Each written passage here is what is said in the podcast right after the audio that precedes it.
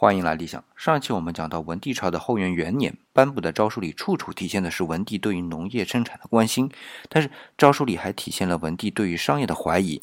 前面不是说人口增加而人均农业收入是下降了吗？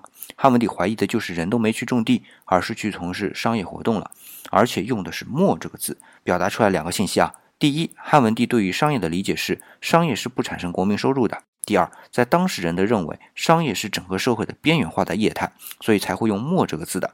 这在我们今天看来显然是错误的啊！更何况在汉朝，甚至是民国以前啊，大多数分类都是把手工业和商业混为一谈的，归于一类的。那问题是在于汉朝这种理解有错吗？这就要站在当时的社会总财富的角度上去看了。